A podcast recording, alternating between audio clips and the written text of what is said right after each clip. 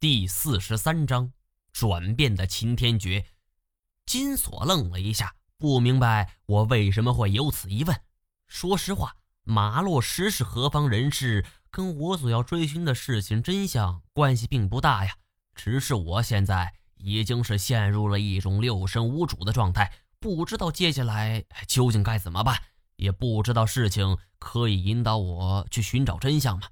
手边所有的一切线索，我都不想轻易放弃，总觉得有一些事情会是关键。金锁挠着后脑勺，这件事儿我会去查。而停了一会儿，他又说：“哎，毛爷，依我看，咱们还是得先想办法找秦天觉给赎回干爷呀。秦天觉不是一个简单的人物啊，他跟严显江父女或多或少那是都有关系。”我问金锁：“对于那半只鹿角该怎么看？”金锁嘿嘿笑道：“你是不是觉得秦天觉是不是可能冲这件东西去的？”我摇摇头说：“哎，那倒不是。这半只鹿角我也不清楚它的用途。要是从它的收藏价值来看，充其量那也就是一个宋末元初的物件，虽然也值点钱吧，但是还不值得姓秦的费这么大周章啊。”金锁摸着下巴，对呀，我认可你说的。秦天觉在福建可以说是只手遮天，他要是想搞这东西，哎，甭说是宋末元初了，那就算是夏商周的也不在话下呀。我们两个都不说话了，我的脑子里盘算着下一步究竟该怎么办。而良久，我才说道：“这样，咱们上岸后。”养好伤之后，你带着萧九天去云中楼。那你呢？我会带着太监去找秦天爵。这一劫我想过了，既然太监帮了秦天爵这一次，也许我们之间更好说话，好吧？当游艇晃晃荡荡靠岸的时候，天已经完全黑了。眼镜对我解释说，这是因为最近严查呀，所以速度不得不慢下来。深夜登岸。我原以为上岸之后会像电影中那样，从山石后边闪出一队人来，拿着枪就指着我们，然后严美态度嚣张的出现，对我们阴笑着说：“久违了，张一毛。”但是比较意外呀，迎接我们的只有海风。我诧异的看了看眼镜，不明白他为什么没将这里的情况上报上去。而后来胡延梦才对我说：“呀，上船之后，太监是一直盯着眼镜。”他根本没机会下手，这段时间不是在水里泡着，就是在水上漂着。真正踩到陆地之上，这才让整个人心里安定了不少啊！金锁架着我，太前则押送着萧九天，胡延梦则是在身后打发着眼镜儿。啊，眼镜儿这连连点头哈腰啊！哎，知道知道。哦，就说各位老师，哎，掌声海底。不知道为什么，当眼镜说完这话的时候，我竟然憋不住笑了。而胡爷们和金锁也是不禁笑了。这种笑更像是一种宣泄吧，令人心惊大快。啊，我说道：“不用，你就照实说吧，告诉严美有什么事情尽管冲我来，我接着就是了。”这句话说的真是豪气干云呐。其实当时啊，我也就是脑子一热，有泰兴和胡爷梦两个大高手在。我又何必怕严美这一个女人呢？这一次的油里滚，滚的真是遍体鳞伤啊！我躺在医院里的时候，才意识到情况究竟有多严重。医生很好奇呀，断了三根肋骨的人是如何走到医院的？而且身上的大伤小伤那是不计其数。医生还很好奇地问我，是不是出了车祸之后又被人给打了？我只好是点头称是。总不能说自己是去格斗了吧？一个星期之后，金锁就出院了。而按照约定，他带着萧九天先回了景洪，而太前则在医院里边陪我。不过胡爷梦已经很少出现了，除了两天前来过一次，而那也是他最后一次出现。我躺在病床上的时候，总是试图理清整件事情的思路。却发现这些杂乱的线索，就像是纠缠在一起的线团，怎么理那也理不清啊！我尝试让太监帮我整理，毕竟两个人说这话，理清楚一件事情，那要比一个人死钻牛角尖要容易多。可惜这小子却是根本不说话，不是一个人看着窗外静静发呆，就是自己戴着耳机在那听音乐。通常我说上一天，他也就回应两三句吧。俗话说是伤筋动骨一百天呢，再加上医院的黑心，距离我出院还有很长一段时间。但是这一天，秦天觉却突然来了。我对于这一天的到来是有一定思想准备的。眼镜回去之后，必然会将我们生还的消息告诉给严美，而严美知道了，秦天觉知道，那也是早晚的事儿啊。当一个人的势力极大，对于他来说，这个世界上将不会再有秘密。秦天觉进来后，很随意地拉过了一把椅子，坐到床边，摘下了宽大的墨镜，盯着我看了半天呢。这一次再见面，我反倒没那么害怕了，也不心虚。反正他与严美之间未必有一个是好人呢。既然都不是好人，那么跟谁打交道都是一样的。何况我自己身上也不干净，还需要计较这些吗？而看着看着，秦天觉就笑了，哈哈，嘿，你还真行啊！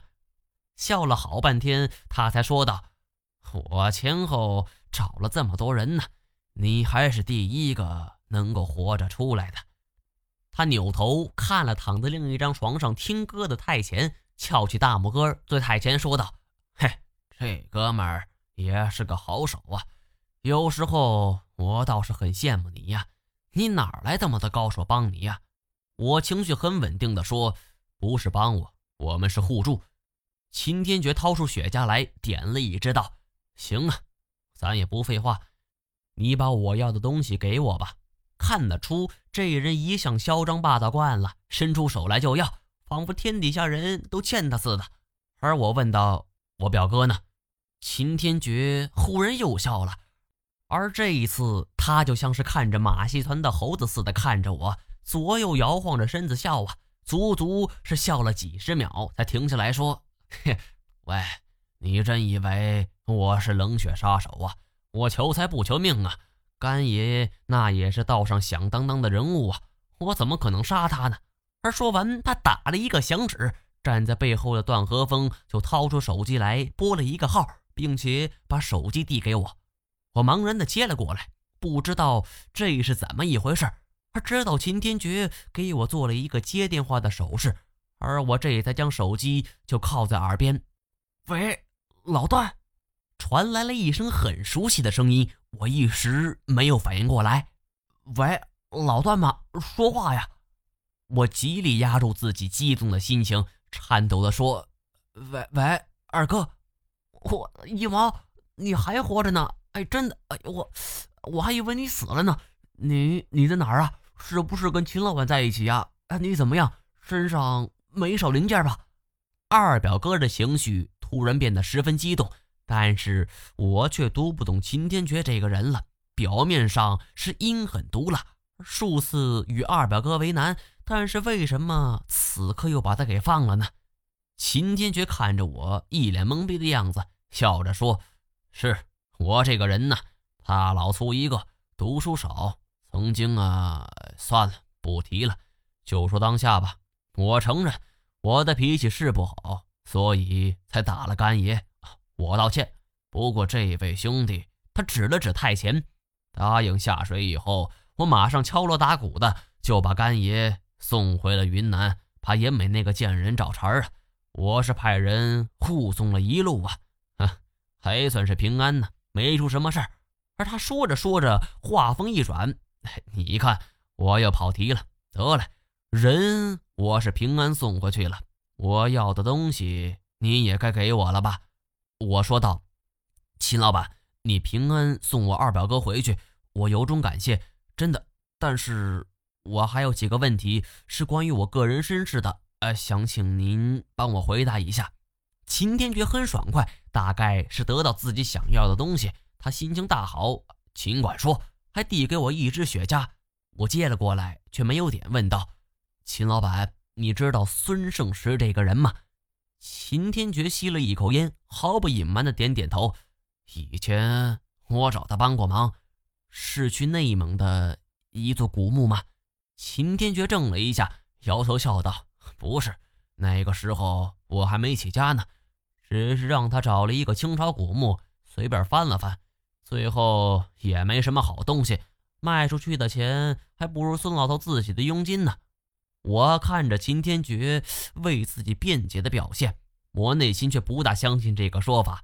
秦天觉是属于那种凡事不肯多说的人呢，只要是重要的事儿，在他嘴里边都是点到为止。这一次说了这么多，我反倒对事情的真相有了些许怀疑。但是我依旧是不动声色。秦天觉有意隐瞒，即便我追问到底，他也不会说出真相的。何况这也是他的地盘呢。虽然目前我们之前的关系是有所缓和。但是也不能得寸进尺啊，给予一定的尊重，哪怕不是发自内心，这就是跟恶人相交的准则之一。我又问他：“文天涯的？”哦，你也知道文天涯？秦天觉的语气十分平静，脸上也看不出太多表情，依旧是一副笑眯眯的样子。文教授很不简单呐，我一开始是想请他来着，我没有见过文天涯的样子。但是我估计他跟严显江是年龄差不了多少，照这么大年纪一个人去下海进入石塔，这未免有点太儿戏了吧？而忽然，秦天觉是意识到自己是说错了什么，竟然转移话题。好了，回答了你三个问题，在福建我还是第一次这样被一个人给逼问呢。哈哈，把东西交给我吧。我叹了口气儿，刚说了。东西就在，而躺在一旁的太前忽然就说道：“我还有几个问题。”缓缓的就摘下了耳机。我微微吃惊啊，秦天觉也很吃惊。太前坐起来问道：“二十年前，究竟发生了什么事情？”好了，以上就是我为大家所播讲的第四十三章的全部内容。感谢各位的收听。